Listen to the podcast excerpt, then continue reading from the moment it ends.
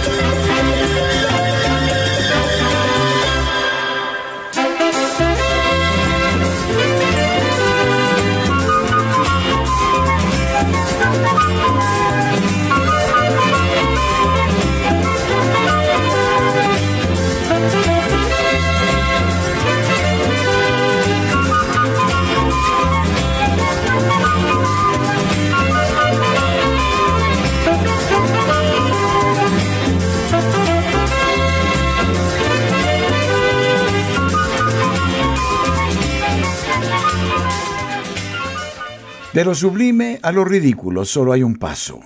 La frase suele atribuírsele a Napoleón, al parecer tras la debacle de la invasión rusa, cuando el ejército francés volvía derrotado a través de la helada estepa siberiana, con miles de hombres malheridos, enfermos, desnutridos, desmoralizados, el emperador, sabedor del ambiente hostil que se había generado contra él en Francia, donde se reclamaba su abdicación, abandonó a sus tropas y apresuró el regreso a París.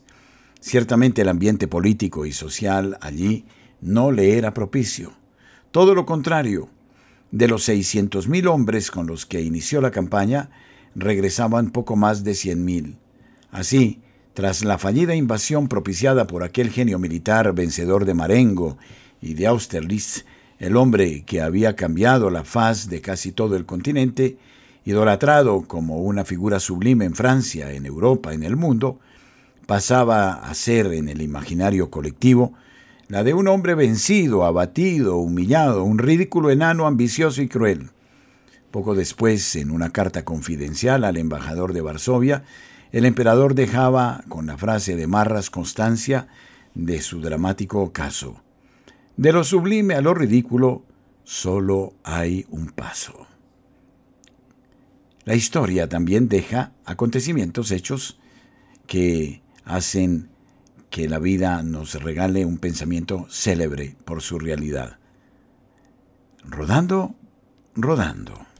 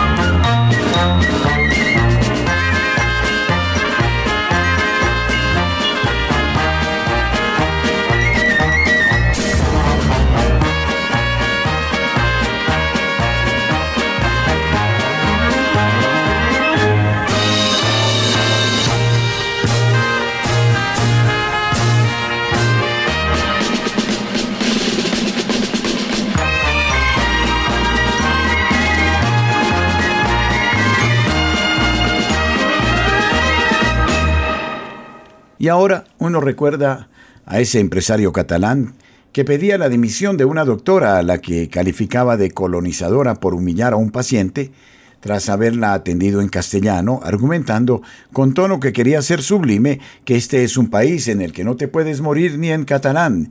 Y muchos de nuestros abuelos catalanes, para eh, las últimas palabras que escucharán serán en la lengua castellana. Ridículo. Y ahora uno oye a la inefable Isabel Díaz Ayuso, presidente de la Comunidad de Madrid, argumentando a propósito de la llamada ley de la eutanasia, con tono que quiere ser sublime, que la eutanasia no es un debate que exista normalmente en la calle, que la muerte no es digna, es muerte. Ridículo.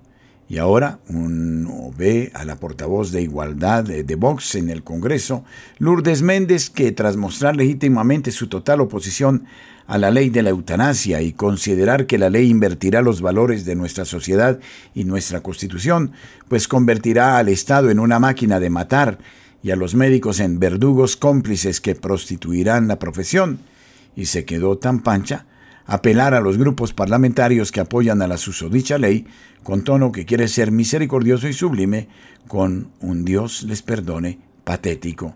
Esa es la realidad. De lo ridículo en este caso, vamos hacia lo sublime. Y lo que es triste es que hoy lo sublime parece ridículo y lo ridículo se hace sublime, patético. Rodando, rodando. Música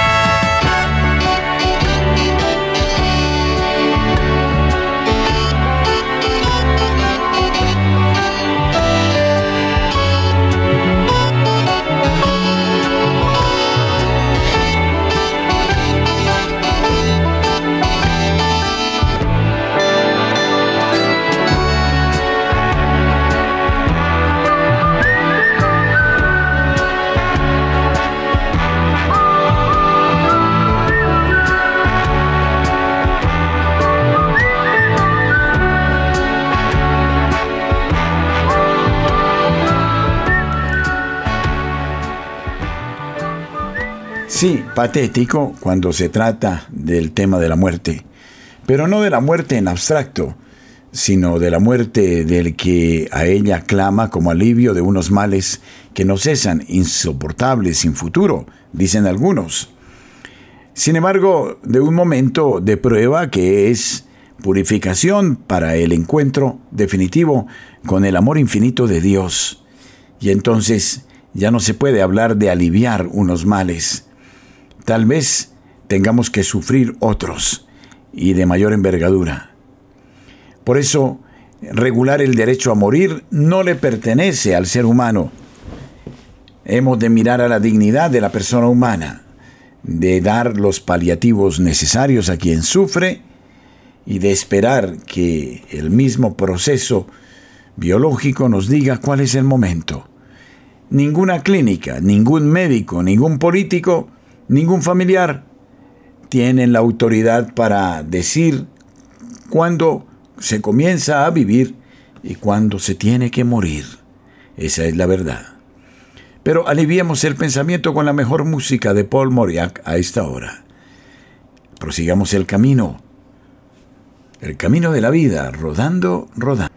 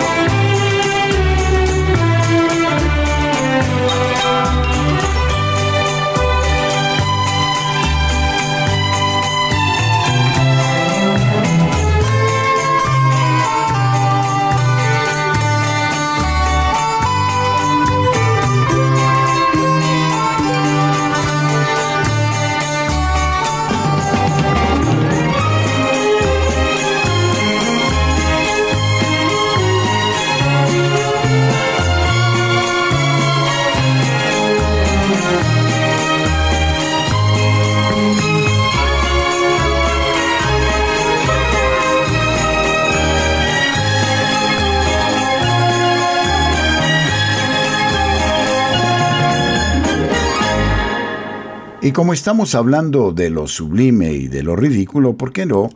Algunas coplas que de suyo nos alivian el espíritu y nos enseñan. Cuánta naranja madura, cuánto limón por el suelo, cuánta muchacha bonita, cuánto aragán sin dinero. El chile para que pique debe ser bien colorado, el amor para que dure debe ser disimulado. Desde lejos he venido rodando como una tusa, solo por venirte a ver, niña ojitos de guatusa.